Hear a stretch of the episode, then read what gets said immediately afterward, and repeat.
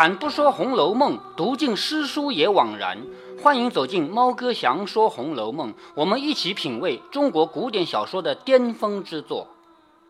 好，我们继续来看《红楼梦》啊。这一天呢，贾政这个人啊，没让自己的儿子和孙子歇着。他的两个儿子，一个是贾宝玉，一个是贾环，还有一个孙子是贾兰。白天，因为一群当官的人要到外面去吟诗作赋，就把他们三个人带着了。回到家没多久，而且回来呢，贾宝玉还他们三个人啊，领了很多赏赐，就是那些当官的人，因为小孩子嘛，写诗写得好，其实就算写得不好，也会给东西的啦。比如说我们现在，咱们家和另外一家人家互相碰头以后，他家有小孩的，我送你这个一盒饼干，实在没饼干呢，我送你一百块钱。是吧？那别人也会给你钱，特别是过年啊，对吧？古代也是这样。那贾宝玉他们这三个人刚到家没多久，刚刚到家来理一理这个收了多少的礼品奖品，同时呢，还贾宝玉还了解了一下关于晴雯的事情，因为晴雯的去世呢，晴雯究竟是什么时候死的呢？在这里有两种说法，一种是小丫头说的，说是未时，也就是贾宝玉跟他爸爸到外面去吟诗作赋的时候，未时是下午两点钟嘛。贾宝玉回来以后呢，就问丫头们怎么回事。然后为什么呃前面一天呃夜里就哈，我晴雯就传梦了。所以说呢，这里面还有一个矛盾，也就是贾宝玉为什么早上醒来的时候就已经做了一个噩梦，梦见晴雯来跟他道别，明明那个时候就已经死了嘛。所以第二种观点认为，晴雯早上就已经死了，而这个小丫头说的话完全都是谎话。这个也有证据可以证明，因为贾宝玉问小丫头们晴雯的情况，旁边那个笨笨的小丫头说她叫了一夜的娘。贾宝玉还问究竟有没有叫别的啊？居然没有叫别的啊！你瞎说，你一定没有听仔细。这个时候，旁边这个小丫头就补充说：“对她没有听仔细，我听得更多，所以她编了一套谎话来哄贾宝玉。”接下来呢，贾宝玉问他。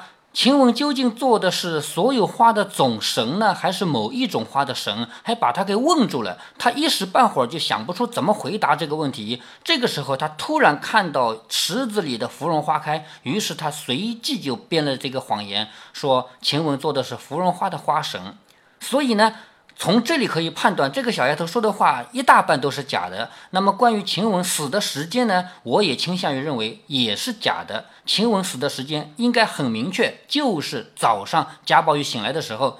就在贾宝玉向小丫头打听晴雯的消息的时候，这个小丫头呢嘴比较会说话，就编了一段话，让贾宝玉心里得到了一点点安慰，也就是晴雯做了芙蓉花花神。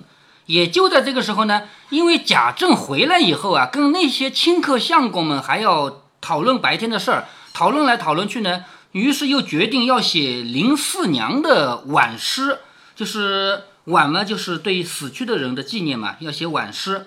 这个时候，贾宝玉、叔侄他们一起到了，贾政命他们看了题目啊，刚才的这个关于林四娘的东西给他们看。看了以后，他们两个虽能诗，叫腹中之虚实，虽也去宝玉不远。这里说的他们两个呢，是谁呢？就是贾环和贾兰两个。他们跟贾宝玉离得也不是太远，但第一件，他两个终是别路。什么叫别路呢？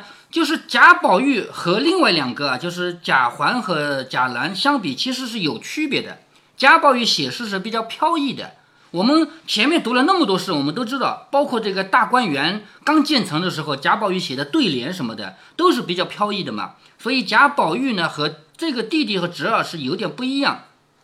如果论举业一道，举业就是好好学习去考试。如果论这个呢，是高过宝玉，什么意思啊？如果要去考状元，那么贾环和贾兰应该是比宝玉还好一点。你知道的，因为贾宝玉不喜欢读那个考试的东西，对不对啊？所以，若论举业一道是高过宝玉，但是若论杂学呢，他们远不及宝玉。比方说，大观园刚建成的时候，他们来到恒芜院，那个时候还不叫恒芜院啊，贾宝玉起了个名字叫恒指清风，是不是？那里面那么多香草，贾宝玉都认识，周围所有人都不认识。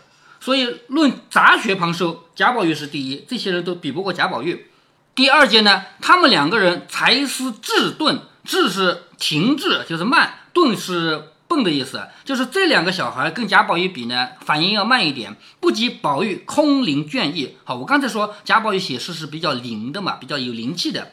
每作诗亦如八股之法，八股是什么呢？八股是古代考试必须考的一种作文写法，咱们现在没这个要求啊。所以他们两个因为学的这个东西嘛，就是学就是为了考试，为了去考官，所以让他们写诗总归像八股，未免拘板庸塞。拘板庸塞就是拘泥于指定的格式，这个话究竟什么意思呢？我们知道啊，古代人读书是为了考试当官，考试当官是有规定的格式，你别的格式写的再好也不行，必须写这个格式。所以有些人就真的只会写这个格式了，对不对？但是你如果说撇开考试当官以外，你还想再有一点作为的话，那你一定要会写别的。所以贾宝玉是写别的写得好，而贾环、贾兰是写那个考试的格式写得好。所以这里我们又回到这个他们三个人的对比啊。那宝玉虽然不算是个读书人，贾宝玉不能算是个读书人，因为让他考试是不行的。然亏他天性聪明啊，特别聪明。这里的聪明是敏是敏捷的敏啊，聪是指什么？我们有一个词叫耳聪目明，聪是指耳朵好，明是指眼睛好，知道吗？聪明连起来就是脑子好。他聪明后面这个敏就是脑子好啊，反应快啊，且速习好些杂书。贾宝玉虽然不喜欢读考试的书，但是喜欢杂书嘛。他自以为古人中也有杜撰的，也有误失之处，居教不得许多。贾宝玉认为那些书古人写的，你以为古人写的就一定是很正确的吗？不也有瞎写的吗？不也有错误的吗？所以他不会管那么多。若只管怕前怕后起来，纵堆砌成一篇，也觉得甚无趣味。贾宝玉是不喜欢按常理来写诗的，因心里怀着这个念头，每见一题不拘难疑，他便毫无费力之处。就如世上的油嘴滑舌之人，无风作有，信则连口立时，长篇大论，胡拌乱扯，敷衍出一段话来。这是贾宝玉的写法。贾宝玉才不管你什么规则呢，我心里怎么想就怎么想。你可以说我是胡说八道的，但是我确实写得好，虽无机考。就虽然你要想考证，他考证不出来啊，虽无机考，却都说得四座春风。什么叫得四座春风呢？因为古人坐下来面对面坐，不就是一个桌子坐四面嘛，是不是啊？所以四座是指桌子上的所有人。贾宝玉这个诗一写出来，所有人都说好，叫四座春风。虽有正言立语之人，亦不得压倒这种风流去。有些人不喜欢这样的，但是你也压不倒贾宝玉的这种写法，因为贾宝玉真的写得好。好，近日贾政年迈，你还记得前面贾政有一回把贾宝玉打成那个样子？为什么？就是恨铁不成钢。他希望贾宝玉好好的去考试做官，他希望贾宝玉读的都是那些指定他读的四书五经，是不是啊？所以他把贾宝玉打成那样。但是过了几年了，贾政自己年纪越来越大了，所以人越到年纪大越看得开。比方说吧。贾母和王熙凤两个人，你说贾母是不是整天乐呵呵的不管事儿，而王熙凤把什么事都管得很严，是不是啊？为什么呢？就是因为年纪越大的人越看得开。贾政这个人这几年也发生变化了，自己年纪越来越大了，名利大灰，灰就是不当一回事了。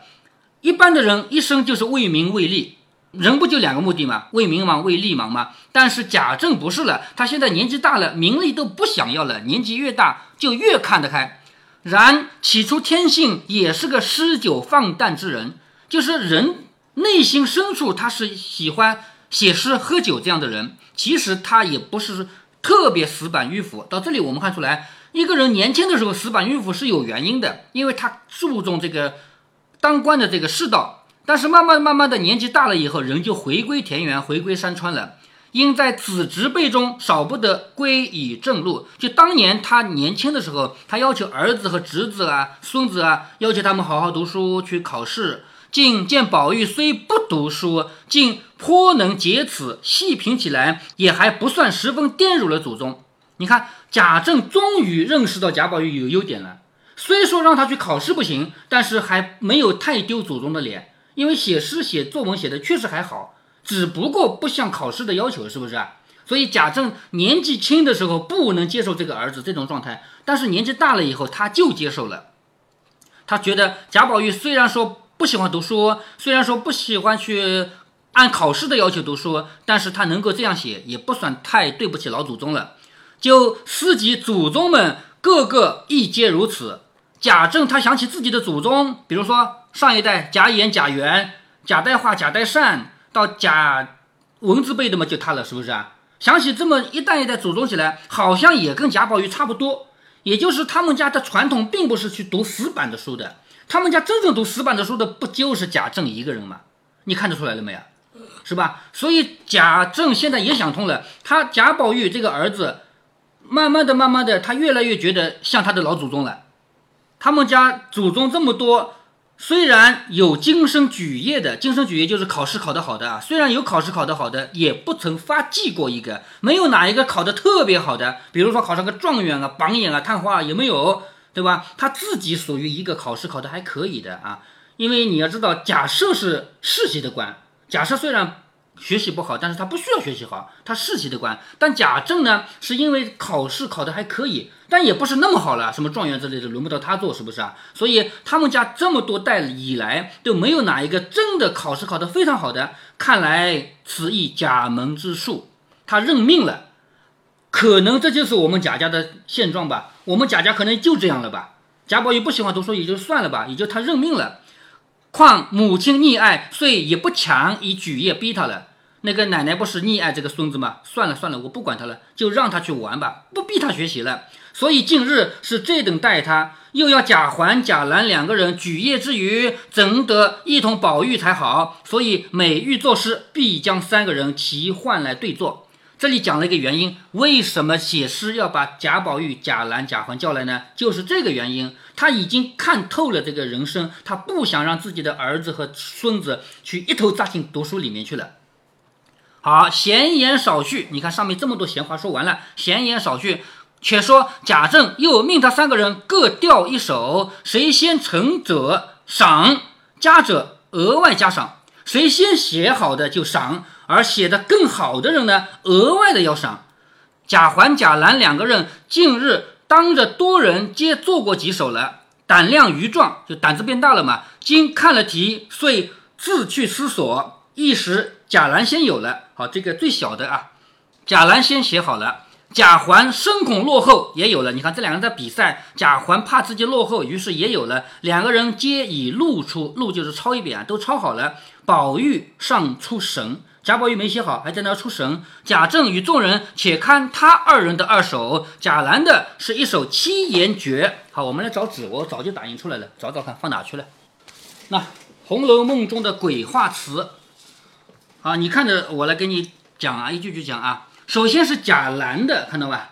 贾兰的鬼话词，他因为都叫鬼话词嘛，所以就这叫其一其二啊。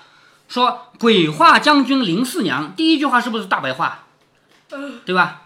就说有一个鬼话将军，他就是叫林四娘，叫鬼话将军林四娘。下一句话叫玉为击鼓，铁为肠，看得懂这句话什么意思吗？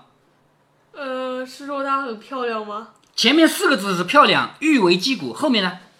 后面是不是讲她的性格？哎，对，其实就是她是练武的嘛，对不对？林四娘不是为了这个什么什么王，还出去报仇。一个人还能打多少个敌人的嘛？但是因为最终寡不敌众被杀了，是不是啊？所以玉为击鼓是写他的美貌，铁为肠是写他练武的。第三句话，捐躯自报恒王后，听得懂什么意思吗？恒王后什么？捐躯知道吗？知道。捐躯自报恒王后就是时间嘛，报完恒王以后嘛，知道吗？恒王就是他那个将军。将军先出去死掉了以后，一个城里的所有人都打算投降了。结果林四娘不打算投降，带着那些姐妹们打出去了，是不是啊？捐躯自报恒王后，这句话就很好理解了吧？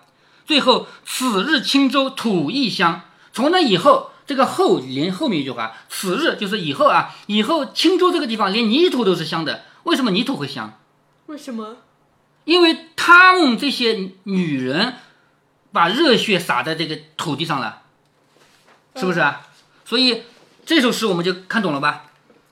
众募兵看了，募兵就是那些幕僚啊。众募兵看了，皆大赞。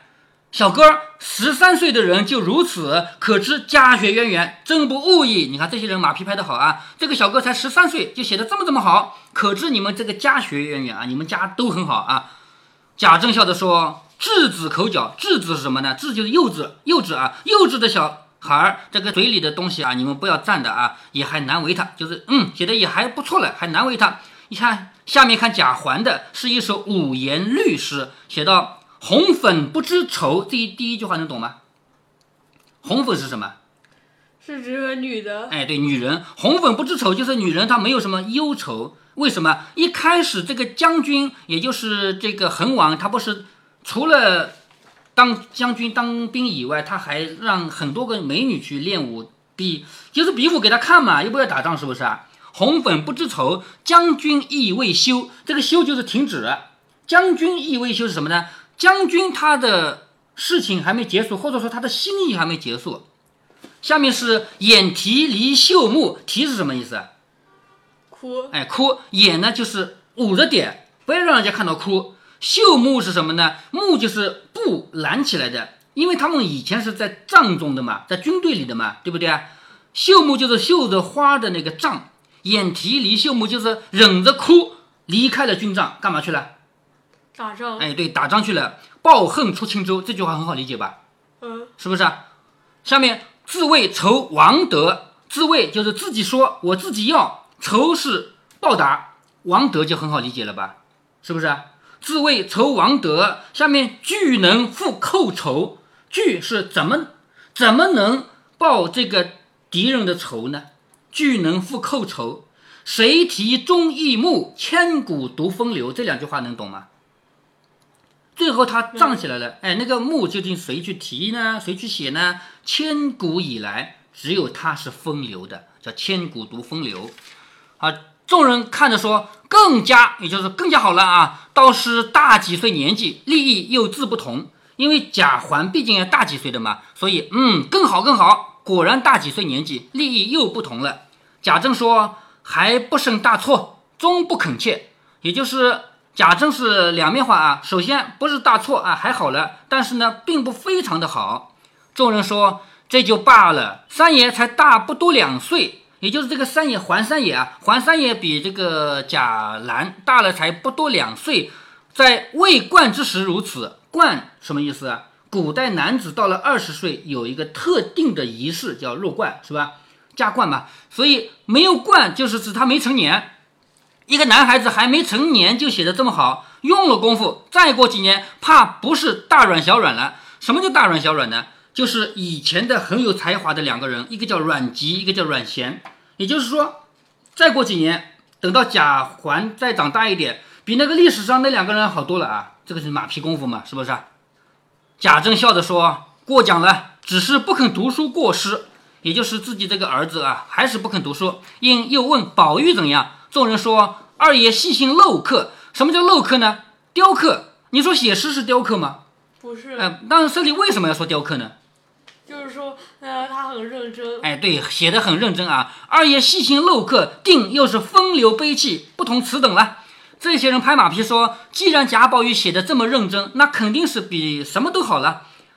宝玉笑着说：“这个题目是不成近体，须得古体。好，什么意思啊？”你们写的是律诗或绝句，律诗也好，绝句也好，都是后来已经定下格式来的诗体，在此以前就有古代的诗。那么贾宝玉的意思就是我要写古代的那种风格了啊。说他说或歌或行啊，这个歌行我们都讲过，歌行体嘛。林黛玉写的那个《桃花行》就是歌行体嘛，知道吗？或歌或行，长篇一首方能恳切。也就是说，贾宝玉他一定要写一个古风，写歌行体，写长一点，才能够表达他要对林四娘的这个追忆啊。众人听了，都厉声点头，拍手道：“我说他立意不同啊，也就是又开始拍马屁了啊。我说他利益不同嘛，每一题到手，必先夺其体格宜与不宜。”贾宝玉每拿到一个题目，都要先考虑考虑这个体格啊，就是这个格式啊，方便不方便，好不好？这便是老手妙法啊！你看马屁拍到的，这就是老手嘛，老手才这么写的嘛，就如裁衣一样，给你一块布，你要裁下来做衣裳，你不会裁随便裁吧？是不是？贾宝玉写诗就跟裁衣服一样，未下剪时，须夺其身量。我还没下剪刀，就想想这个人身材是什么样的。这一题名目叫鬼画词，且既有了序，此必是长篇歌行体才合体的。马屁拍到家了啊！霍尼白乐天的《长恨歌》，白乐天就是白居易啊，写他的《长恨歌》，《长恨歌》写的什么内容啊？什么内容？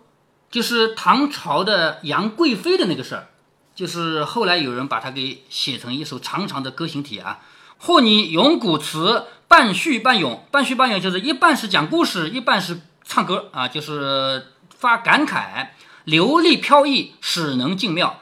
贾政听说也合了主意，那贾政他也觉得，嗯，这样不错，所以自提笔向纸上要写，又向宝玉笑着说：“如此，你念我写，不好了，我捶你的肉。你念我来写，如果不好，我就打你，是不是啊？不好了，我捶你的肉，谁许你先大言不惭了？也就是你还没写一个字没出来呢，你先说你要怎么怎么样，你先大言不惭。接下来我们就要来看贾宝玉这首诗啊，从头到尾他是怎么写的，以及他有什么样的立意。”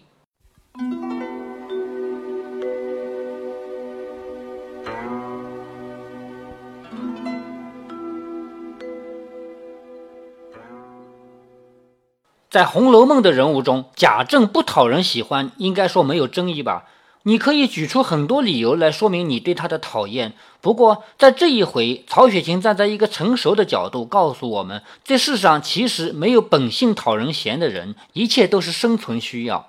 大家还记得菊花诗吧？一群小孩子写的那么多诗，都在学陶渊明。这种远离虚伪、远离仕途的生活，对任何人来说都是一个梦想。贾政怎么可能不知道？所以贾政这个人，他内心是有这种气势的感觉的。只不过，当一个人正在仕途，而且年轻力壮的时候，这种想法不可能占主流。咱们今天也是这样，好多人都喜欢在朋友圈转发鸡汤，说什么对钱、对物质要看淡一些，转发就说明你认可吗？可是你明天照做吗？不会的。贾政这个人物，作者曹雪芹估计也很讨厌他。但是曹雪芹这样优秀的作家，不可能给任何角色安排一个脸谱化的帽子。所以，直到七十多回，小说马上接近尾声了，我们看到贾政真实的内心。原来他在非打即骂的表象下面是认可宝玉的优点的；原来他在威逼的表象下面也有退一步的备选计划的。所以，人性的世界是复杂的，《红楼梦》是复杂的。不要用某一种单一的方式去试图评价《红楼梦》中的人物以及社会上真实的人。如果您觉得猫哥的读书分享有益有趣，欢迎您点击订阅，这样您将在第一时间收到猫哥的更新提醒。如果您有什么要对猫哥说的，不管是赞还是批评，不管是提建议还是唠唠嗑，欢迎您在节目下方留言。您也可以加猫哥的公众号，四个字“猫哥在线”。您还可以加入猫哥的听友群中，微信群呢，用语音节目没有办法说清，还是 QQ 群方便，群号为八四九九六六八九九。不管加入 QQ 群，还是微信群，还是在节目下留言，还是在公众号留言，您都可以围绕着书中的智慧和读书的乐趣畅所欲言。好，再见。